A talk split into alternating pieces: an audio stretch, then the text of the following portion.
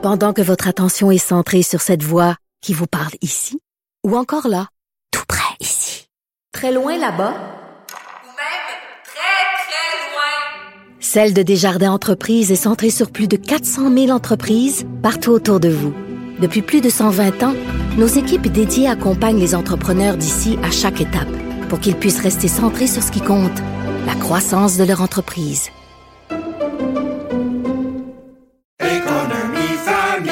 Ici Ricardo. et Émilie, marchand d'IGA. On a envie de vous inspirer à bien manger. À moins de 5 la portion. Suffit de repérer les produits valeurs sûres et de les cuisiner avec une de nos recettes. Les valeurs sûres, c'est bien pensé, hein? Bien sûr! Détails sur IGA.net.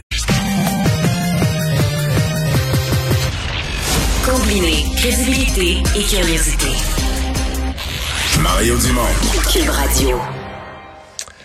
Et on va tout de suite rejoindre euh, Yves Poirier qui est au palais de justice. Euh, on sait que se déroule le procès euh, de ce, propriétaire, copropriétaire, le président des restaurants Cora, donc c'est qui a été enlevé, les présumés ravisseurs qui subissent un procès et celui qui qui aurait coordonné, qui est accusé d'avoir coordonné cet enlèvement. Bonjour Yves. Bonjour Mario. Journée importante parce que là, c'est cette dame célèbre, Madame Cora elle-même, Madame Cora de Souffledou, euh, qui, qui témoignait.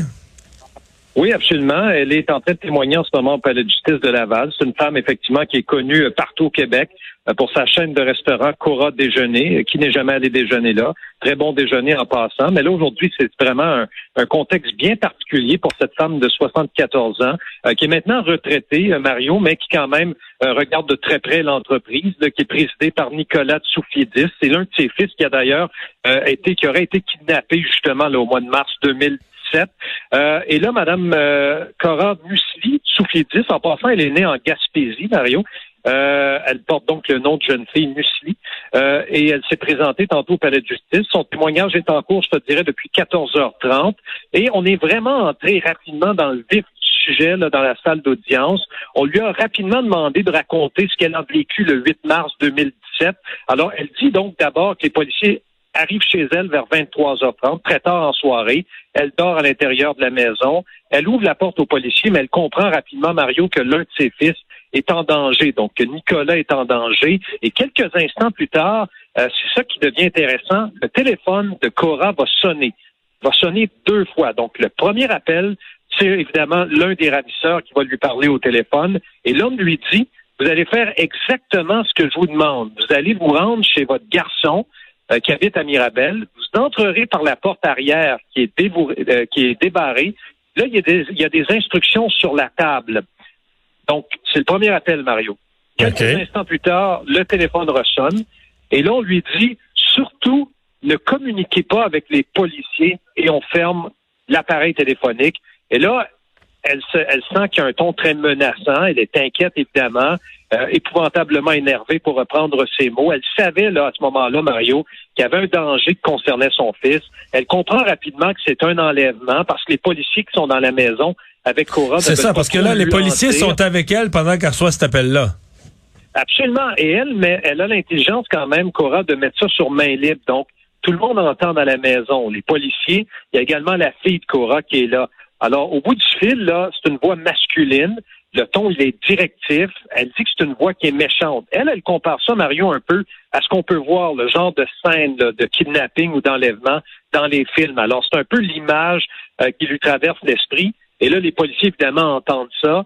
Et rapidement, on va demander à Cora et à sa fille qui sont dans la maison euh, de quitter et de venir au poste de police. Bon, on sait que quelques heures plus tard, Nicolas Tsoufiedis, son fils, le président de l'entreprise, va être laissé en bordure d'une rue, d'une route, euh, n'a pas été blessé, heureusement pour lui, mais séquestré quand même de longues heures.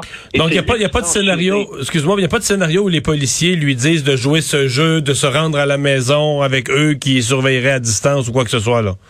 Absolument pas. Non, Pas on du prendra tout, pas ce risque-là. On prendra pas ce risque-là. Euh, c'est quand même une femme qui est âgée. Alors, ce qu'on va faire tout de suite, c'est de la mettre en sécurité, c'est-à-dire lui demander de quitter sa propre demeure pour éviter justement de voir un des ravisseurs euh, arriver chez elle. Et, et là, on lui dit quittez avec nous, vous êtes dans- vous emmenez au poste de police. Euh, et au bout du compte, il y a un individu qui va être arrêté dans cette histoire-là. Il s'appelle Paul Zédan, 52 ans. C'est lui qui subit son procès, Mario, depuis quelques jours relativement à cet enlèvement et la séquestration. Quant aux ravisseurs, là, ils n'ont jamais été appréhendés à ce jour. C'est quand même assez fascinant comme procès. Je sais pas si tu as eu la chance de lire de nombreux articles dans le journal Ouais, de j'ai Montréal. suivi ça de, de, ouais, ouais, de, de loin et de proche en même temps, mais effectivement, là, c'est, c'est mystérieux, là. Parce qu'à un certain point. les rebondissements ne manquent pas, Mario. Hein? quand même, parce qu'il y avait un article la semaine passée qui disait quand même que bon, euh, c'est devenu moins tendu avec les ravisseurs. Euh, à un certain point, euh, ils fournissaient de la boisson, ils buvaient avec eux autres, fumaient une cigarette avec eux. Oui, le président de Cora, justement, euh, a raconté euh, qu'il n'a pas été violenté par les ravisseurs, qu'ils lui ont servi des cigarettes, euh, des verres d'alcool, alors qu'il était enchaîné dans le sous-sol d'une résidence. Là.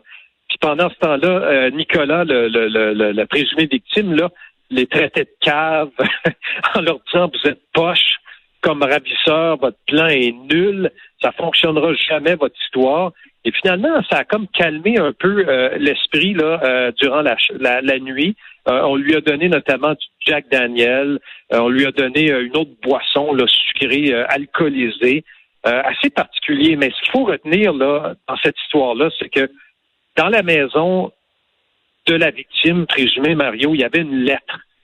Puis la lettre, il y avait une adresse courriel qui a permis aux policiers justement euh, d'arrêter Paul Zédan plus tard. Mais ultimement, là, il y avait une rançon quand même assez incroyable qui était réclamée, 11 millions de dollars justement à Cora de Soufidou, qui n'a jamais versé un sou là aux ravisseurs, heureusement pour elle. Alors là, on est dans la portion, si tu veux, euh, dividende de l'entreprise, parce que là, on est déjà rendu au contre-interrogatoire euh, et l'avocat de la défense demande justement à Cora d'expliquer un peu euh, quelle était votre relation avec vos enfants? Est-ce qu'il y en avait des favoris? Aviez-vous un préféré dans la famille? Adnan? Je les aimais euh, de la même façon. J'avais autant d'amour. C'est certain que mon fils, Nicolas, était plus impliqué au niveau de l'entreprise comme président, mais ils avaient tous 11% des actions chacun dans, mon entreprise. Et chaque année, euh, une fois l'impôt payé, on leur versait un montant en dividendes qui pouvait varier d'une année à l'autre, Mario. Mais euh, entre 2014 et 2016, les dividendes étaient quand même assez élevés. On parle d'à peu près 200 000 dollars pour chaque enfant qui était euh, versé. Donc, deux garçons et une fille qu'elle a, euh, Cora. Alors, c'est l'essentiel de son témoignage qui se poursuit et qui va probablement reprendre, Mario, euh, demain matin ici au Palais de justice de Laval. Merci Yves. Merci, à bientôt. Au revoir. revoir.